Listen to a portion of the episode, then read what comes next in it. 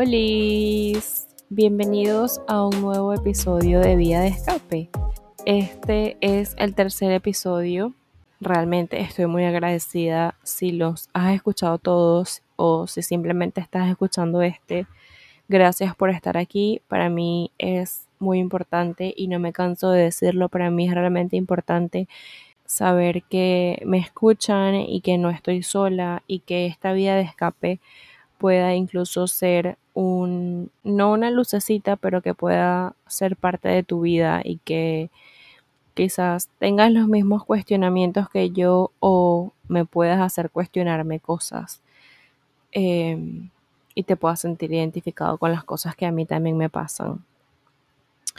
Quería empezar el podcast comentándote que primero que este no era el episodio que yo tenía pensado grabar para el tercer episodio de Vía de Escape yo quería hablar sobre el amor propio. Yo quería hacer una especie de entrevista a una amiga muy especial que es psicóloga y quería, o sea, quería hacerle un montón de preguntas. En verdad, quería hacerle un montón de preguntas acerca del amor propio y de toda esta visión que tenemos actualmente.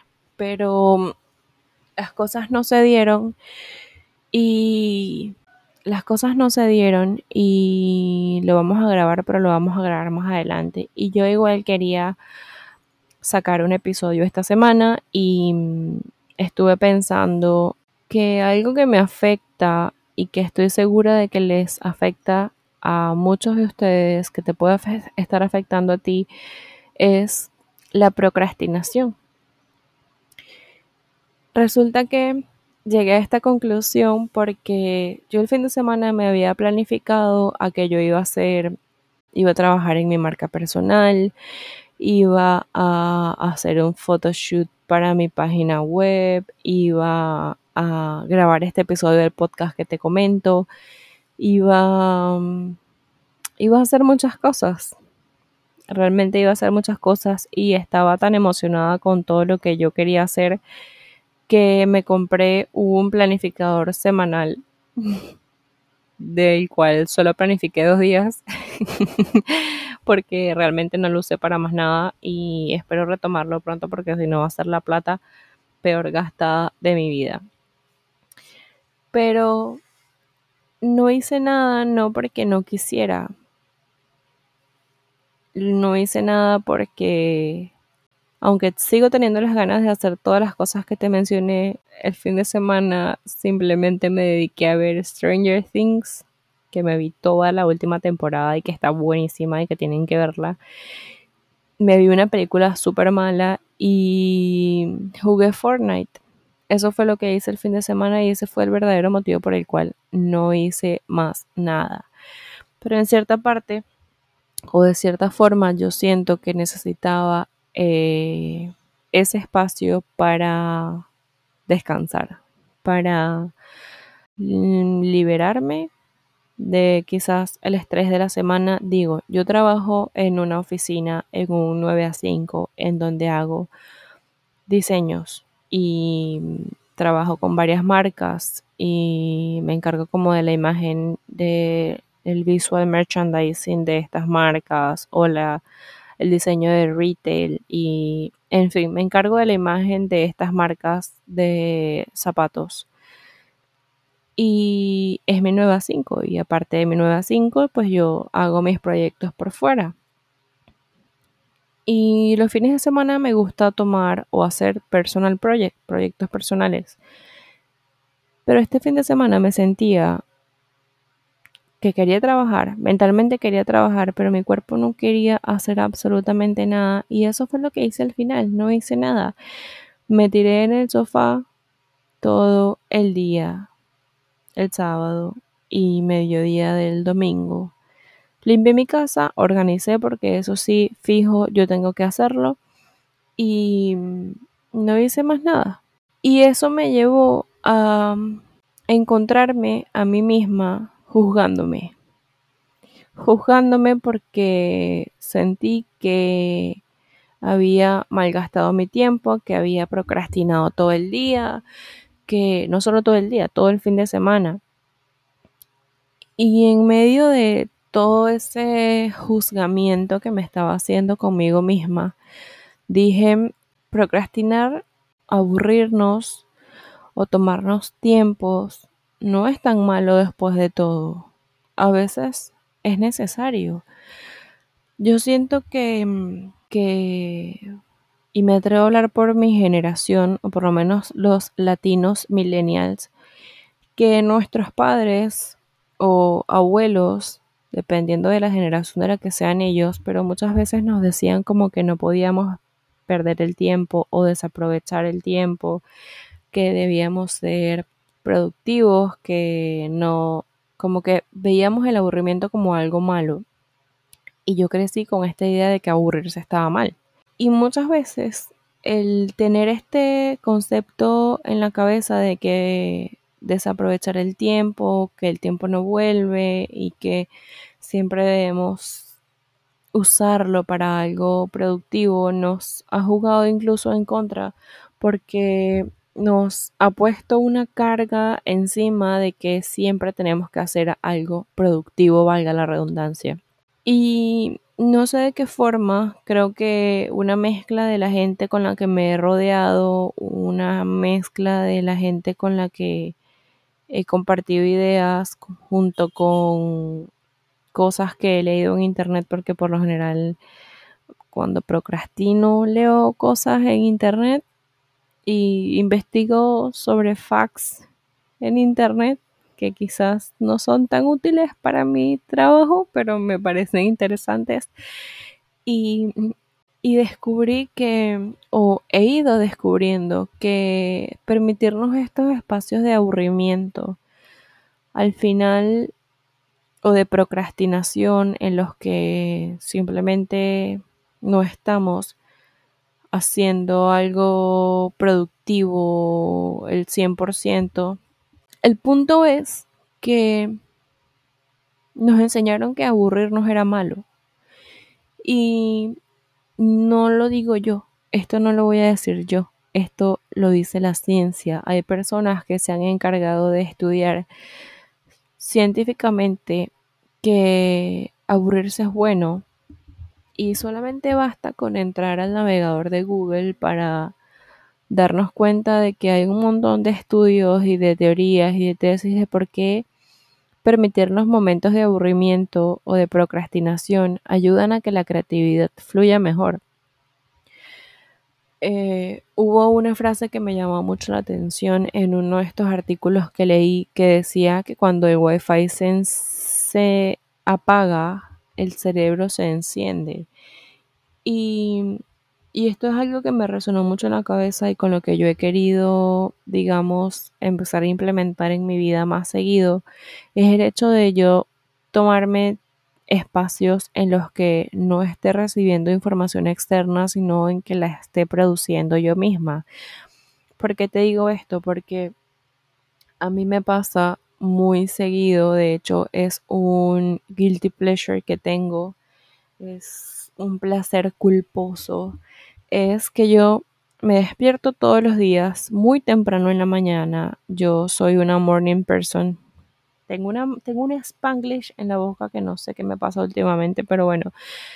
Si no me conoces en persona, yo vivo en Panamá y en Panamá se utiliza mucho una combinación de español e inglés en ciertas ocasiones y eso se me ha pegado mucho.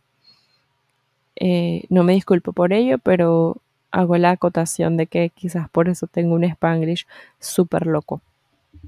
El punto al que quería llegar es que, o lo que te estaba diciendo es que yo tengo esta mm, maña en la que yo me despierto muy temprano en la mañana, soy una persona totalmente mañanera, me despierto a las 6 de la mañana sin alarma y, y lo primero que hago es sentarme en el sofá y abrir Facebook y entro a Facebook Watch. Y en Facebook Watch, eh, pues se me pueden pasar horas viendo cualquier video random que me aparezca. Funciona casi igual que los reels de Instagram o TikTok, pero por lo general estos son programas de televisión es como ver televisión y cambiar de canal. Yo hago eso y se me pueden pasar horas. Y es algo que yo estoy consciente de que me está quitando mucho tiempo en cosas en las que yo pudiese ser productiva. Son horas en las que yo sé que yo pudiese hacer ejercicio, de que yo pudiese hacer un journal, que pudiese pensar en ideas para el podcast, pero yo las gasto viendo videos de novelas en Facebook Watch o viendo el juicio de Johnny Depp, que es lo último que he visto en las últimas tres semanas casi. El punto es que, que utilizamos o nos hemos acostumbrado mucho a llenar esos espacios de tiempo con información externa, con Instagram, con Facebook, con TikTok, con YouTube, incluso con podcasts.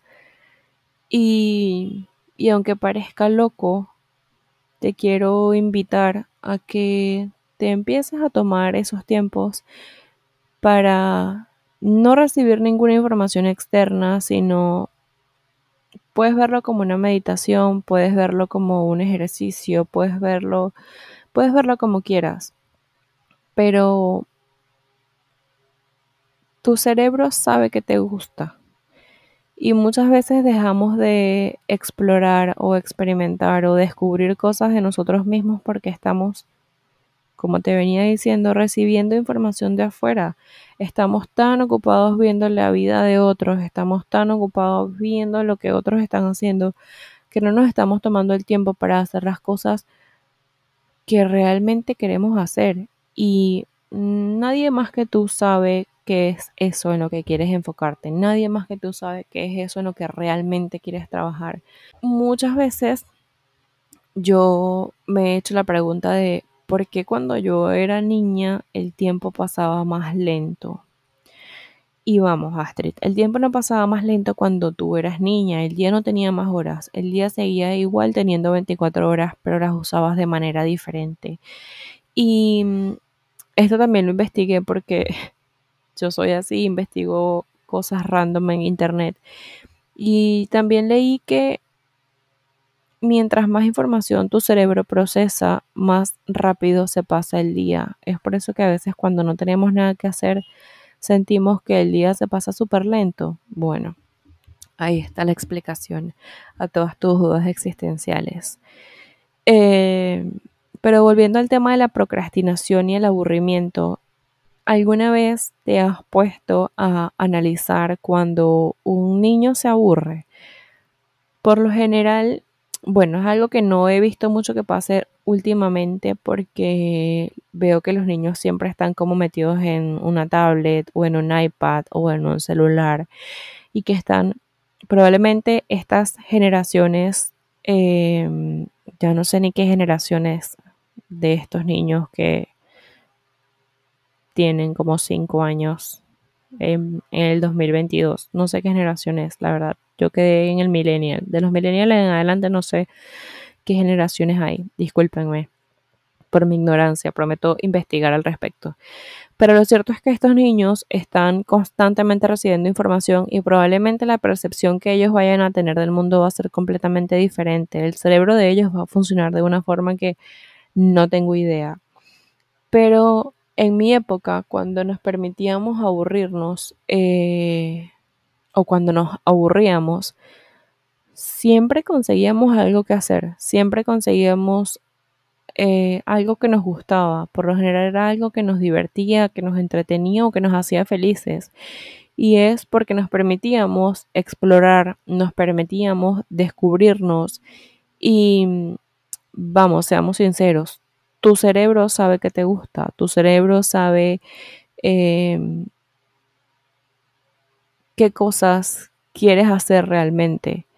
Quizás cuando te empiezas a tomar estos tiempos para procrastinar o para aburrirte, vas a descubrir que te gusta pintar o vas a redescubrir que tienes un don para la música o no lo sé, quizás empieces a planificar un viaje. El punto de este episodio es hacer un llamado a que te detengas, a que te permitas aburrirte de vez en cuando, a que te permitas eh, tomarte estos espacios de esparcimiento y que no sientas culpa por hacerlo y que te aburras, abúrrete y quizás los resultados te puedan sorprender. A mí aburrirme me llevó a abrir un podcast. Pregúntate a dónde te puede llevar a ti el aburrimiento.